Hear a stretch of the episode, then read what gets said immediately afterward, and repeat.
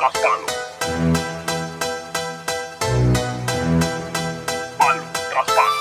Esto es Palo tras palo.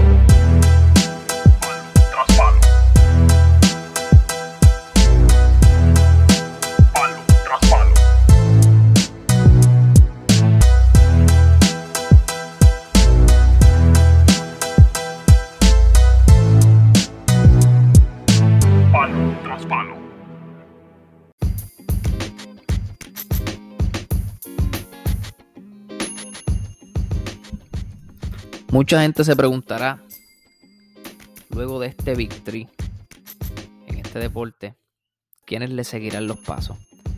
Pues tenemos un tema en este episodio que vamos a estar tocando sobre el tenis y específicamente hablando de quiénes estarán siguiéndole los pasos cuando Novak Djokovic, Rafael Nadal y Roger Federer se retiren, los mejores prospectos que están desarrollándose y subiendo dentro de este deporte en la rama masculina mucho prospecto muy bueno, jovencitos ya adentro de los top 10, top 15, top 20, eh, que han dado mucho de qué hablar enfrentándose a estos veteranos, batallándose entre sí también.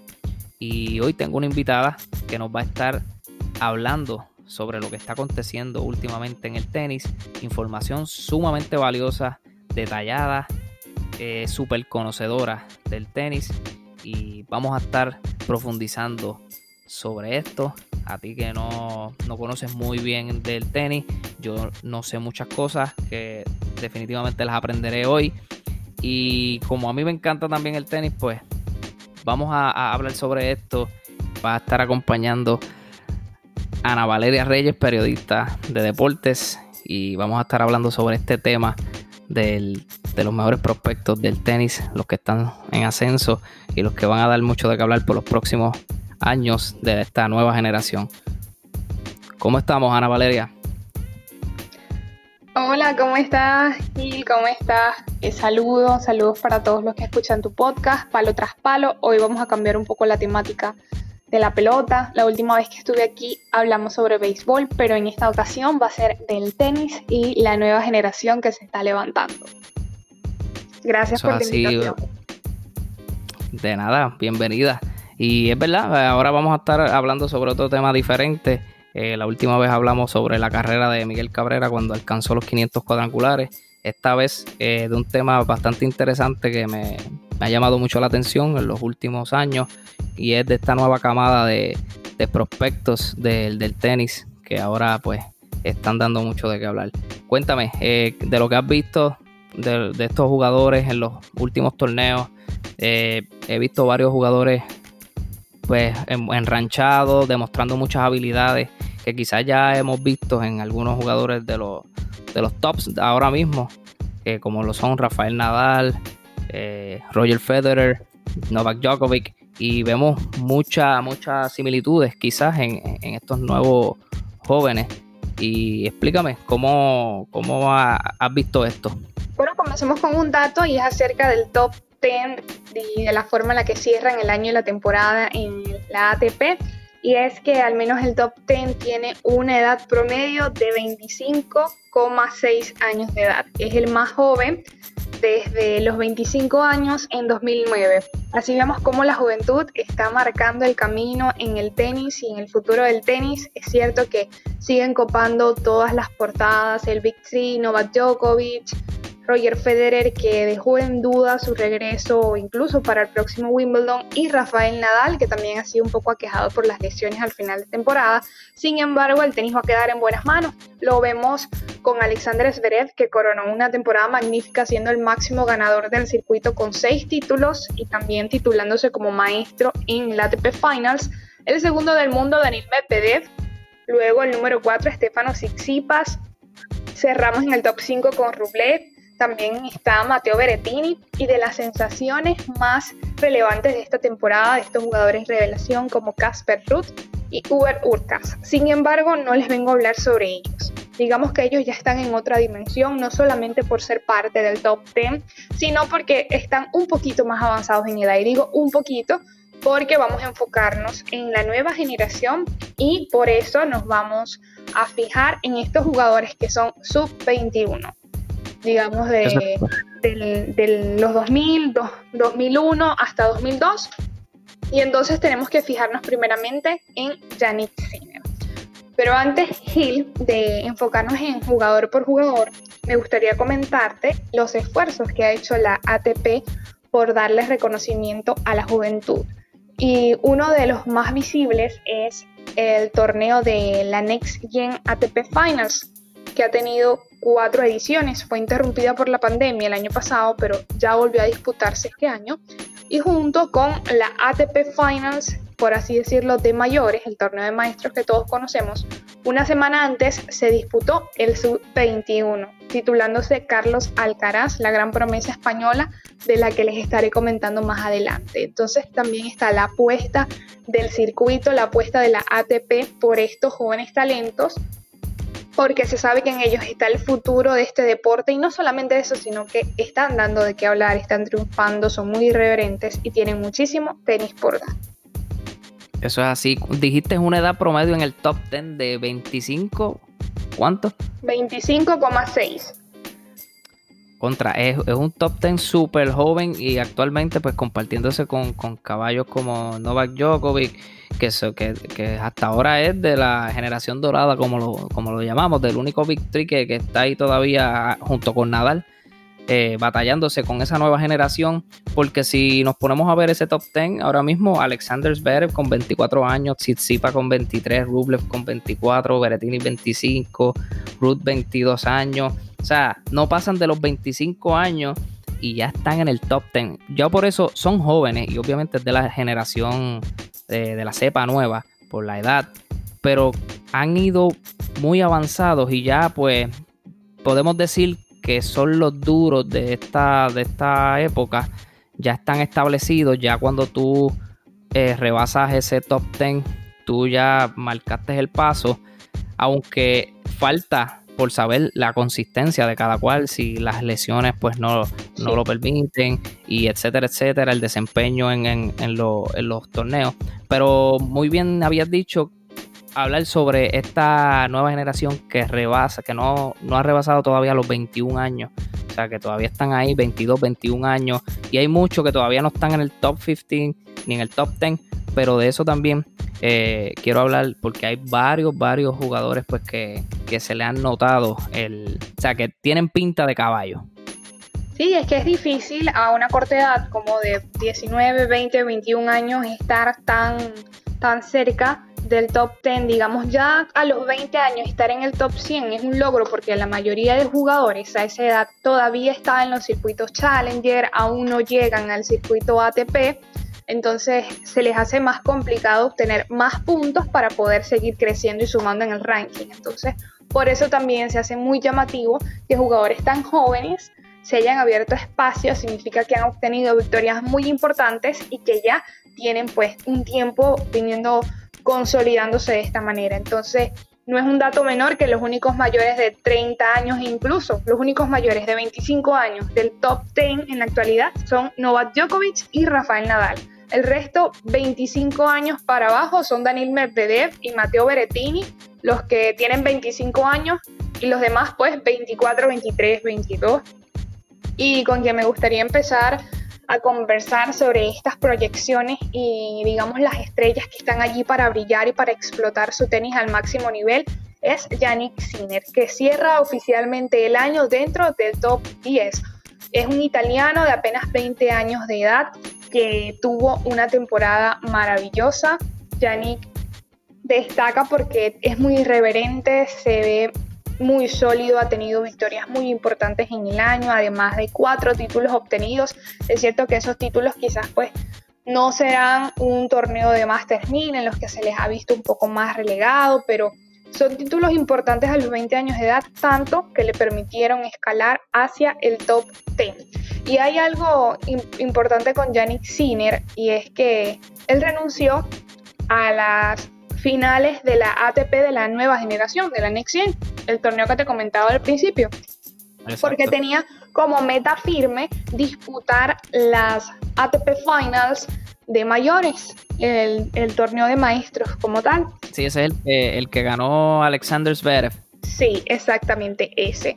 y ciertamente una semana antes pues tenía las credenciales y necesitaba par de victorias para hacerse con un lugar. Recuerda que van los ocho mejores preclasificados y que estén en condiciones. Por ejemplo, Nadal hubiese estado clasificado pero no podía ir por su lesión. Entonces se entiende que van los ocho preclasificados que estén en condiciones para asistir. Entonces Yannick Sinner necesitaba pues clasificarse entre esos ocho y a última hora pues pierde eh, muy rápido en el último torneo y le gana la batalla Uber Urcas. Urcas se convirtió en, en ese último clasificado a las ATP Finals y resulta curioso porque sabemos que se disputaron en Turín, en Italia. Y Matteo Berrettini era la máxima estrella del torneo por ser el local, por ser el chico de la casa y además que había tenido una temporada muy buena la de Berrettini y la podría cerrar con broche de oro en casa, al menos regalándole sonrisas a la afición.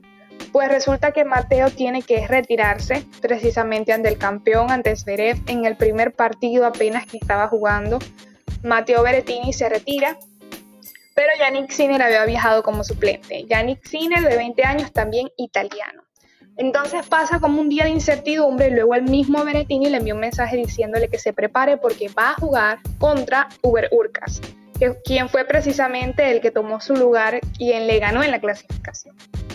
Pues aquí Yannick Sinner no se inmutó, dijo voy a tomar mi oportunidad, vine como suplente, estoy en mi casa y venció a Urcas Luego cayó ante Medvedev, no pudo clasificarse a las semifinales, pero te habla de un jugador que tiene mucho ímpetu, que es muy bueno y lo que más me ha llamado la atención es la irreverencia porque si se enfrenta ante jugadores probados, ante jugadores con experiencia, puede hacer grandes partidos.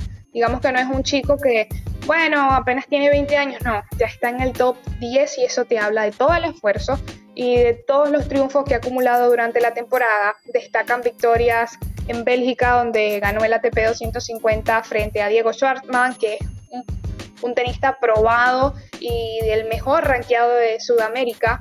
Le ganó a Lloyd Harris, ha, vencido a John Isner y en par de oportunidades a Gael Monfils, que es otro de los grandes jugadores del circuito. Entonces, juega muy bien e incluso puede llegar a ser una gran referencia en el futuro. Creo que aún me lo vas a pedir, pero en el top que vamos a hacer por allí, ahí destaca por supuesto Yannick Sinner. Oye, sí, hablando de Yannick Sinner, eh, eh, este torneo de la ATP Finals se divide en, en dos grupos, si no me equivoco, grupo verde, algo así, y, y grupo rojo. Y contra, y mirando la calidad de los jugadores que ahí mismo están, ya tú estás batallándote con, la crema y tú competentemente te quedas ahí, o sea que ya estás en el top 10 con 20 años de edad. Tú y yo habíamos comentado, si no me equivoco, para el US Open, donde se enfrentó Yannick Sinner frente a Zverev, y eso si no me equivoco fue en cuartos de finales, que nosotros dijimos, contra, diantre, esto va a ser un gran duelo y, fue así. Sinner le dio la batalla a Zverev, pero Zverev venía de unas Olimpiadas eh, dominante. No, o sea, llevaba un streak y contra. Se le hizo bastante complicado a Sinner ganarle un Zverev así, pero como quiera que sea, le dio la batalla. Sí, totalmente. Él ha conseguido, pues, ganarle a Tsitsipas en Roma, lo venció, a también en Roland Garros. Y aunque solamente se ha enfrentado a 5 del top 10, pues ha demostrado ese ímpetu de lo que tú mencionas. Y Yannick Sinner, mira, él no, no quiso participar, aunque la tenía muy fácil en el ATP de la nueva generación. Y quizás lo habría vuelto a ganar, porque también fue ganador de ese torneo. Entonces, él se puso esa meta en su camino de disputar las finales y lo logró. A pesar de este incidente, pues que nadie quiere ver a Mateo Berrettini lesionado, pero tuvo la oportunidad ante su gente y creo que es una buena forma y una muy bonita manera de cerrar el año para Yannick Sinner y todo lo que queda por delante, pues creo que sigue despuntando como uno de los jóvenes con mayor proyección. Y mm, esto al lado de Félix Auger Aliassime. Y a Félix lo venimos viendo desde hace más tiempo que, que Yannick así. Félix quizás tendrá unos dos años despuntando en el circuito, poco a poco haciéndose su camino, abriéndose paso.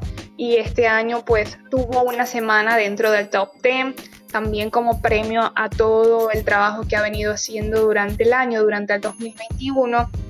Él no ha ganado todavía títulos en su carrera, este año llegó a dos finales, aún le cuesta dar ese último paso. El tema con, con Félix es que tiene unas victorias extraordinarias y luego parece que en otros partidos que podrían ser manejables para él, no sé si es el tema mental, que no puede cerrarlos. Está este problema que ya lo hemos visto con, con Félix, que pareciera que va a imponerse en esas definiciones y no lo logra, pero seguramente podrá hacer los ajustes. También recordemos que Félix Xavier pues es pupilo de Tony Nadal el tío de Nadal y quien fue el entrenador de Rafael Nadal. Entonces se ha visto su crecimiento desde que está trabajando con Tony.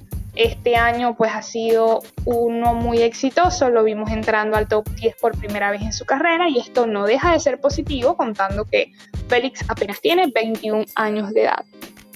Es súper joven y te iba a comentar sobre eso del rendimiento y de, de los partidos que disputa eh, Alex Auger Alicia tiene un, apellido bastante raro. Es canadiense. Sí. Eh, él, alcanzó las semifinales en, el último Grand Slam, en el US Open. Y antes, eh, la última victoria que tuvo ahí en ese Grand Slam fue, fue contra Carlos Alcaraz. Y ese matchup yo lo veía viendo súper interesante. Sí, sin duda.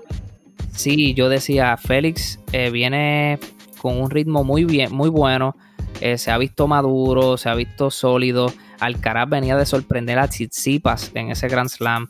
Eh, sin embargo, tuvo, tuvo una, dura prueba con Goyoko, un nombre raro, era de Alemania, eh, pero tan, ni tan siquiera estaba rankeado entre los primeros 50 y para que, para que vean lo lindo del tenis, pues se tuvo que emplear al máximo y lo venció. Luego viene con Félix y si no me equivoco fue por una lesión que sale Carlos Alcaraz de este partido. Sí, Alcaraz no eh, pudo continuar. No pudo continuar, luego Félix enfrenta a Medvedev y qué fácil lo vence Medvedev. O sea, es como tú bien lo dijiste casi ahora, lo vemos dominante y de repente como parece como que, espérate, jugó con un novato aquí. Claro, aunque es difícil vencer a Medvedev, que incluso ganando ese torneo, su primer Grand Slam, es un jugador muy complicado, muy completo, muy difícil de vencer, sobre todo porque él se ajusta a su rival y sabe jugarle al contrario, al ritmo del contrario. Y este es un punto que es muy alto vencer a Medvedev y más cuando está en esos niveles superlativos como el que vimos en el US Open. Pero el tema con, con, con Félix fue maravilloso allí porque mostró lo mejor de su tenis ese partido contra Alcaraz cerró todas las miradas. Lástima que termina de esa manera con una lesión del español. Queríamos ver, yo quería ver un partido a 5 sets, seguro que tú también. Pero el tema de la proyección está allí. Eh, aunque no haya ganado aún una final, creo que tiene que deshacerse de esos fantasmas. Sí logró las 100 victorias en el circuito. Creo que es muy llamativo que un jugador de apenas 21 años ya tenga 100 victorias en el circuito ATP te habla de que ha estado aquí por algún tiempo, de que está haciendo las cosas bien, está escalando en el ranking y ahora le falta pues la estocada final. Hacer los ajustes necesarios para venir en este 2022 a cerrar los partidos correctamente y que eso se traduzca en títulos, porque a fin de cuentas eso es lo que ellos están esperando, conseguir esos títulos y levantar su ansiado primer trofeo. Bueno, tiene 100 victorias en, en lo que va de carrera profesional con 21 años. Eh, va muy bien, es un muchacho que yo también lo tengo en, el ojo. Y definitivamente me ha mostrado mucha madurez y como bien dijiste en algunas ocasiones pues quizás pues será mental porque el, tenis es un, es un deporte que también conlleva mucho lo, lo mental. Y en esto hay unos jugadores específicamente hablando de Djokovic que es un jugador que físicamente está está sólido. Eh, a esto tú le sumas las herramientas y las habilidades en la cancha, pero mentalmente el tipo... No hay quien se compare con él. No, no, es definitivo. Eh, Djokovic es una mente maestra dentro de, del partido y a esto se le inculca mucho a algunos, algunos jugadores que tú lo ves dominante, de repente tú dices, pero no hay como una consistencia. Sí hay una consistencia, pero en algunos partidos lucen como que, y aparte de las lesiones y esto, lo mental es súper, súper, súper influyente en estos partidos. Así es, totalmente. Y, y, claro, que sabemos que quizás en un partido uno de sus golpes no esté bien, que quizás el revés no, no le esté golpeando como él quiere, que quizás en el servicio no está muy fino, pero entonces tienes que balancearte, ir a otras de tus herramientas para poder jugarle al contrario. Tal vez el contrario está muy, muy equilibrado y está haciendo todo bien y a veces es muy difícil responder. Sin embargo, creo que con los ajustes que puede hacer Félix puede llegar a ser muy peligroso. En ese torneo del US Open demostró que puede ser peligroso a cinco sets y esto es otra de los temas a debatir porque hay jugadores que son muy constantes cuando se trata de jugar a tres sets y que luego dejan a deber a cinco. Entonces, en estos temas ya va más allá de la resistencia física, sino también la mental, sino que también conocemos que habrán días en los que no esté saliendo bien un golpe, quizás el revés no está muy fino o que tu rival le está saliendo todo bien, entonces allí entran a lugar muchos factores. Y ahora que hablamos de canadiense y de todo el talento que tiene Félix Auger Aliassime, tenemos que mencionar también a su compatriota que podemos decir que tiene ese mismo problema, ese mismo detalle y es la dificultad de cerrar los partidos y también de concretar en momentos de presión. Les hablo de un joven con muchísima proyección que aunque se nos va un poquito el límite de la edad, tiene 22 años y está hecho para grandes cosas y se trata de Denis Shapovalov. Es otro nombre conocido dentro del circuito porque junto con Félix lo hemos visto desde hace ya algún tiempo, desde que era muy jovencito, cuando deslumbró y venció a Rafael Nadal en el Master 1000 de Cincinnati hace par de años, pues todos los ojos se fueron hacia él y como no, con esa gran victoria que tuvo, él tiene un tenis muy vistoso, movimientos que son marcas registradas suyas, pero también le falta pues la cabeza fría en los momentos duros, en los momentos de presión, de hecho recientemente perdió una final, la terminó ganando, tenemos por aquí Tommy Paul, que ganaba su primer torneo ATP y bueno, aquí perdí esa definición Chapovalov. Le, creo que le falta dar ese último paso, ese paso de, seguridad, quizá más allá de, lo físico, porque tiene las condiciones y también de las herramientas, porque tiene un, muy buen saque, tiene unos grandes golpes. El tema podría estar pasando por la confianza y la seguridad del jugador. Y estos tienen todas las herramientas para ser exitosos en un 2022, así que también está allí dentro de los tenistas que hay que tenerle el ojo puesto porque Denis Shapovalov puede tener grandes actuaciones. Eso es así. Denis Shapovalov es uno también de, los, jugadores que, he venido siguiendo en los últimos años. Eh, y, es, y, es, precisamente como con el mismo defecto, pues no defecto, o sea, si no son circunstancias que todavía no has mejorado, no has pulido y son encerrar los partidos. Eh, él tuvo un gran torneo en Wimbledon eh, también, donde alcanzó, si no me equivoco, los cuartos de finales. Y, tiene un título en su carrera, súper joven todavía. Yo entiendo que esa dupla, en cuestión de, hablando de países, de Félix y Shapovalov, va a dar mucho de qué hablar para, para Canadá, ya que tuvieron casi ahí como consistente a Milos Raonic, que pues sabemos que de repente desapareció de, los top, sus lesiones y, y véngase situaciones que no pudo continuar consistentemente, pero Raonic era uno de los, de los jugadores que a mí me encantaba ver también. Bueno, el estilo de Raonic es más para, la, para las personas que son amantes del saque, porque tiene uno de los saques más peligrosos del torneo, junto quizás con el de John Isner, que creo que es uno de los mejores, y el de Federer. Raonic es muy de saque, no de peloteo, entonces sus partidos se vuelven muy saque y evolución, pero son muy recordados. Es un jugador que cuando viene bien fino con el saque es muy difícil de vencer y son esos que te pueden complicar cualquier torneo y que tiene sí un tiempo desaparecido de alguna manera del circuito. Pero ahora yéndonos otra vez hacia el jóvenes, me gustaría comentarles otros chicos que ya no están tan arriba del ranking, hablábamos de lo difícil que es llegar siendo tan joven porque tienen que sumar puntos en el circuito como tal para seguir ascendiendo. Y la gran mayoría de estos que están en modo de proyección disputan los challengers y si reciben alguna invitación, algún card, pueden entonces disputar los, los torneos ATP y poco a poco, mientras vayan ganando títulos, mientras vayan sumando puntos, pues entonces también estarán más invitaciones y clasificaciones a otros torneos ATP 250. Entonces, vamos a hablar de lo que nos ha dejado la Next Gen ATP Finals. Buenas noticias para el tenis argentino tengo unos datos por allí sobre curiosidades del ranking y específicamente sobre Juan Macerúndulo y Sebastián Baez. Sebastián Baez, eh, quizás estos chicos, quizás Juanma era más conocido, pero Sebastián no tanto y ellos han despuntado mayormente en esta parte de, de nuestro continente en Latinoamérica jugando en tierra batida, han ganado torneos en tierra batida, torneos Challenger me refiero, que son de su categoría y Sebastián Báez llegaba a las ATP Finals de la Next Gen, pues con, con esa misión de levantar el tenis argentino y ponerlo en lo alto y se convirtió en el primer sudamericano en ganar un partido en la Next Gen ATP Finals e incluso se clasificó a las semifinales. Hizo un torneo espectacular este muchacho que nunca en su vida había jugado un partido oficial, de manera oficial, en pista dura. Lo hizo por primera vez en Italia, con todas esas luces y esos reflectores a su alrededor en este torneo de esta envergadura. Y no solo no falló, sino que clasificó a las semifinales y se convirtió en el primer sudamericano en clasificarse en unas semifinales de la Next Gen ATP Finals.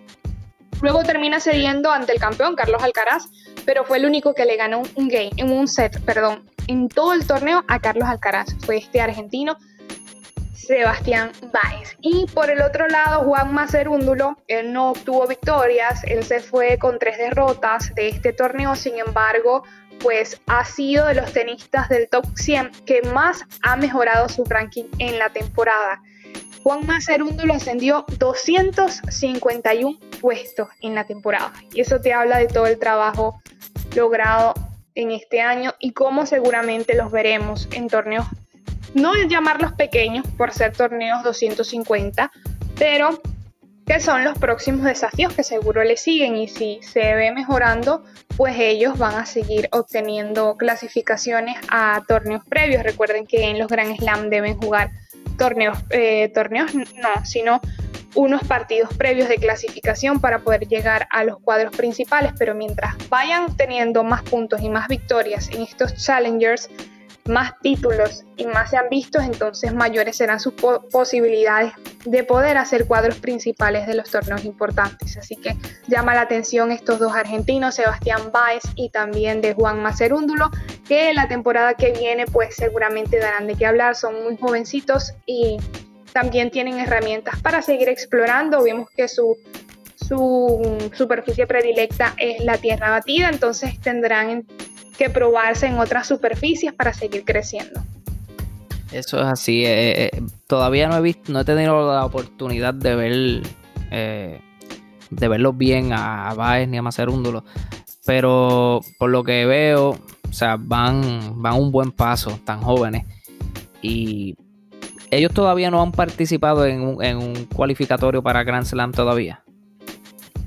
No, creo que han clasificado, Juanma creo que ha jugado previas, pero aún no han hecho el cuadro de un Gran Slam. Aún no han hecho el cuadro principal, pero creo que es normal, pues están en ese proceso de crecimiento, están en ese proceso de, de ascender.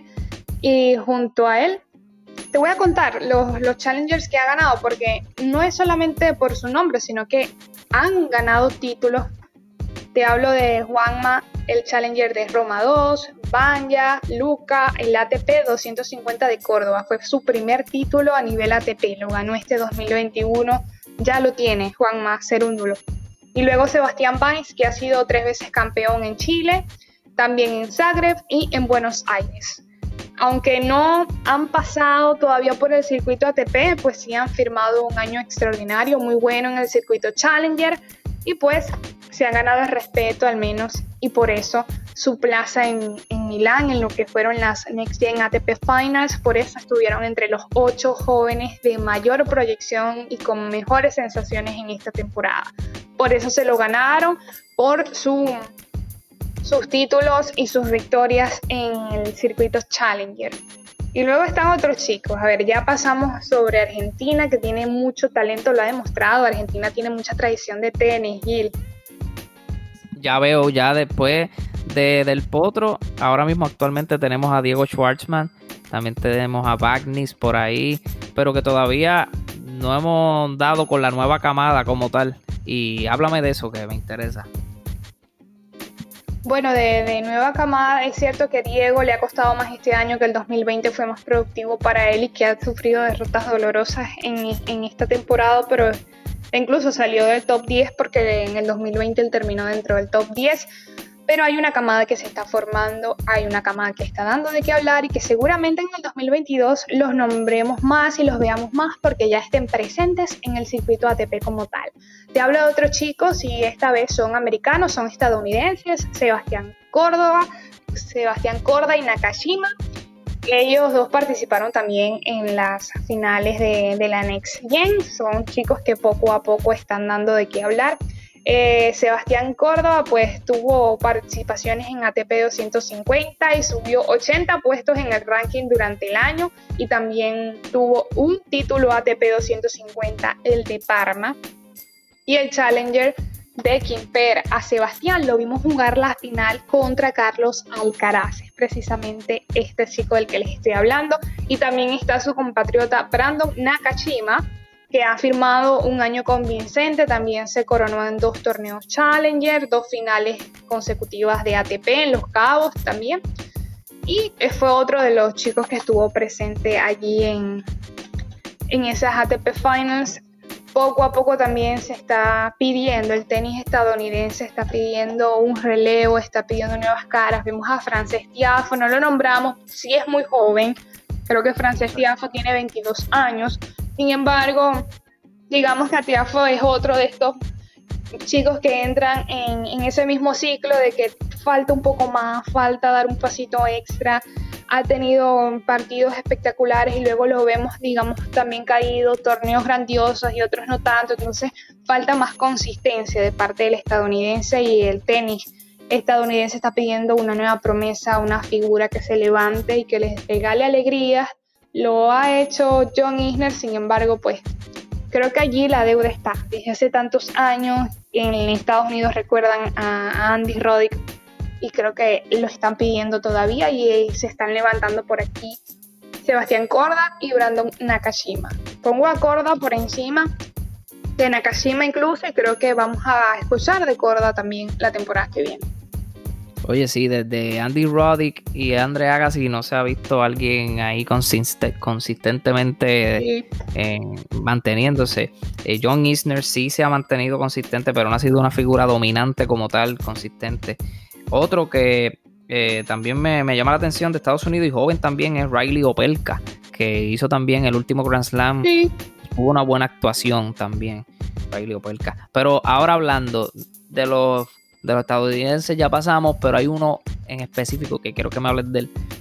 Y es Carlos Alcaraz. Definitivamente jovencito de 18 años se ha ido con el tú a tú, de tú a tú con, con, la crema. Y, y, luce como si fuera todo un veterano. Bueno, lo estaba dejando para el final precisamente por eso, porque es una de las grandes revelaciones de este año, apenas su, su año de estreno en el circuito ATP y a los 18 años. Pero lo que más resalta de Alcaraz, creo que más allá de su destreza física, lo vemos jugando y le llega a todas las pelotas, una gran flexibilidad, gran capacidad de respuesta, destreza física y resistencia que ha mostrado este chico, lo que lo hace superior. Si tú ves, y seguro que viste este torneo de las ATP Finals, donde jugaba con rivales de su edad, bueno, digamos que mayores que él, porque él tenía 18 años y sus rivales un poquito más pero creo que está un paso más adelante de estos chicos.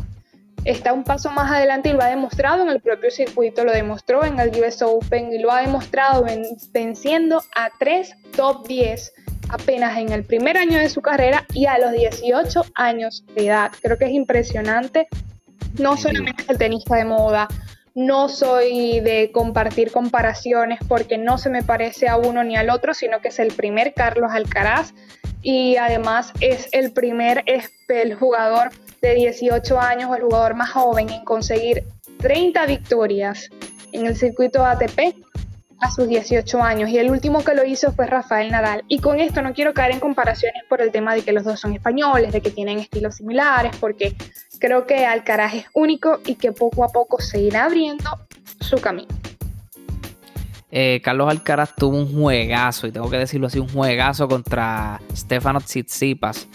Y que mucho yo me gocé ese juego porque fue una manera de sacarlo también de concentración al mismo Tsitsipas que que obviamente tiene más experiencia, jóvenes los dos, pero tiene más experiencia, ya es top 3, top 4.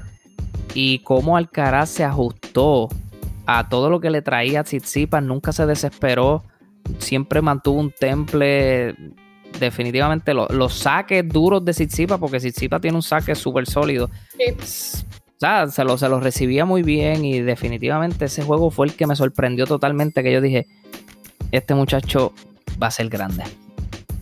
Y creo que está llamado a ser grande su juego y su, su lenguaje corporal es lo que más te, te, llama la atención de un jugador como este. Tú lo ves y por supuesto que parece un muchacho de 18 años, pero luego al competir se transforma y no importa quién esté enfrente, él pues juega su, su partido, utiliza sus herramientas, puede ser muy letal y puede ganar los partidos, complicarle a cualquiera y esto es muy difícil apenas a los 18 años de edad, donde a esa edad seguramente se están ajustando detalles, se están pues ajustando tecnicismos, él muestra tanto dominio que llama la atención y por eso está llamado a despuntar el año que viene no lo coloco por encima de Yannick Sinner y de Félix, porque ya Yannick y Félix tienen más experiencia en el circuito, pero sí en un tercer lugar, para mí, allí está Carlitos Alcaraz, porque a pesar de la premura con la que llega al circuito ATP, él se ha robado las miradas por razones concretas y es su ímpetu y cuando juega se le nota tan seguro y tan confiado y lo que puede hacer en situaciones de presión es impresionante. Ahora, te quiero mencionar un episodio que digamos habla de la vulnerabilidad de un jugador de 18 años, ¿no?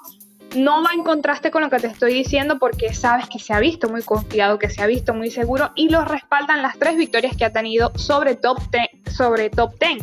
Pero pasó algo con Hugo Gastón jugando en Francia en el Paris Bercy, jugando. Es el, chileno. No, se trata de, un francés. Ajá, los confundo, perdón. El chileno es Cristian Gastón y el francés es Hugo. Cristian Garrín es el, chileno, cierto. Y él estaba jugando aquí en París y el público se puso en contra del español, por supuesto apoyando al, local, al de la casa.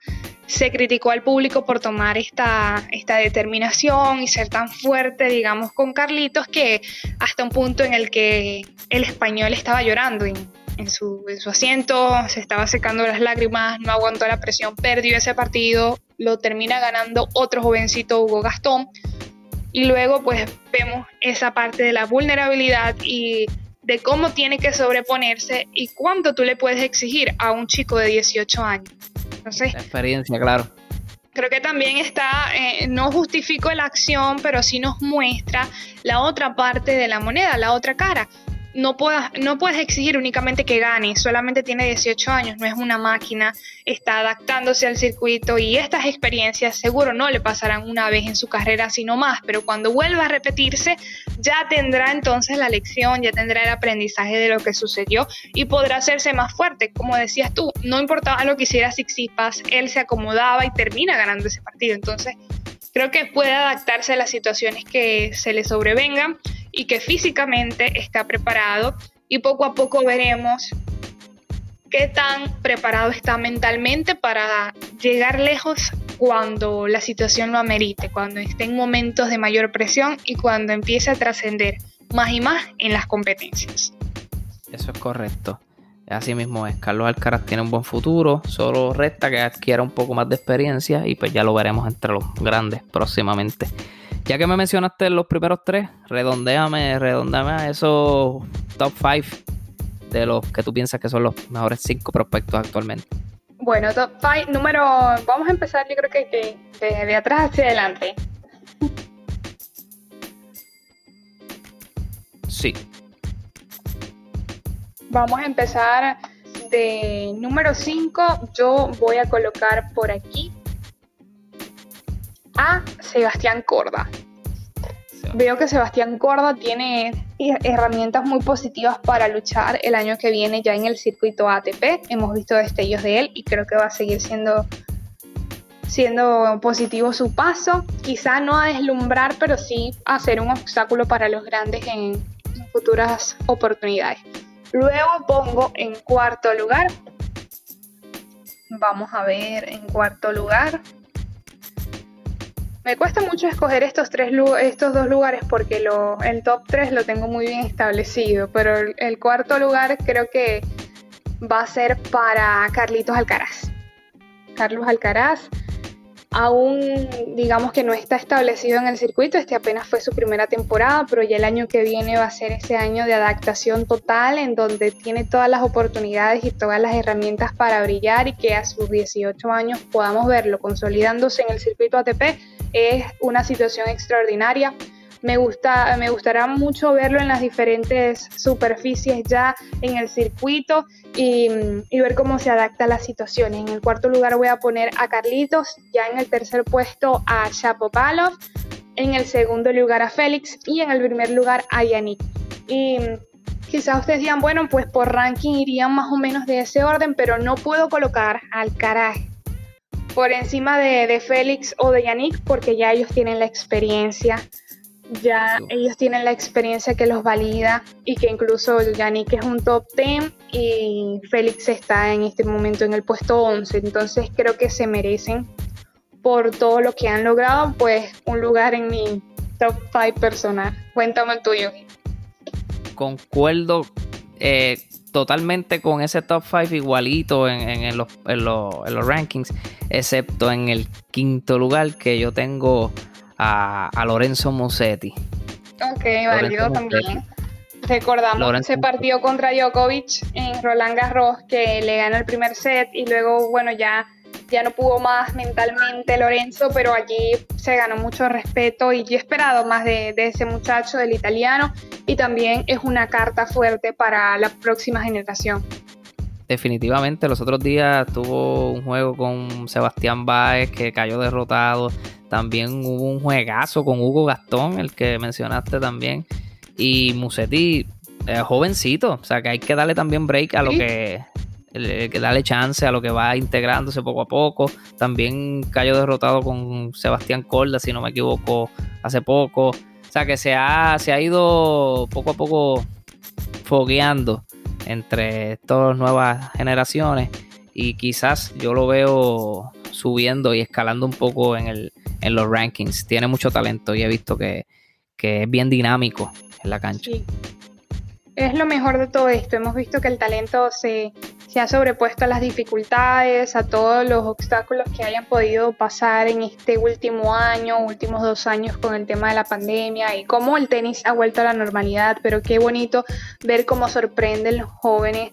Y no hemos hablado de, de, las chicas, ya las chicas quedarán para otro episodio porque el tema de Raducano y Leila Fernández en en el US Open fue un vivo ejemplo de esto, de que las sorpresas pueden caer cualquier torneo, cualquier semana y que el poder de los jóvenes está allí. Y el punto es, eh, importante es que se les está dando toda la importancia y se les está abriendo pues las puertas para que ellos se desarrollen.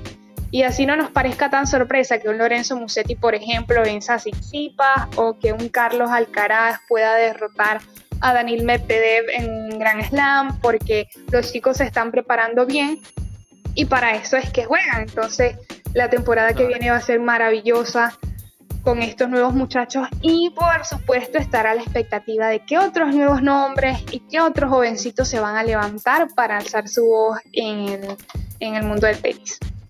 Eso es así. Definitivamente hay mucho talento para esta nueva generación hay que echarle el ojo. Las personas que siguen el tenis definitivamente van a disfrutar de un buen manjar, de, de esto.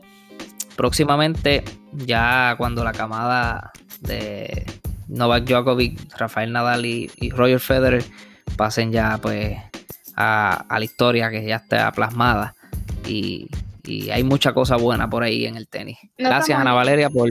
No estamos Sí. listos para ese momento. Yo no estoy lista para ese momento de decir adiós al Big Three. De hecho, No, espero es que bien Roger pueda recuperarse, que pueda llegar a Wimbledon. Lo deseamos. Creo que todo amante al tenis desea ver a Roger.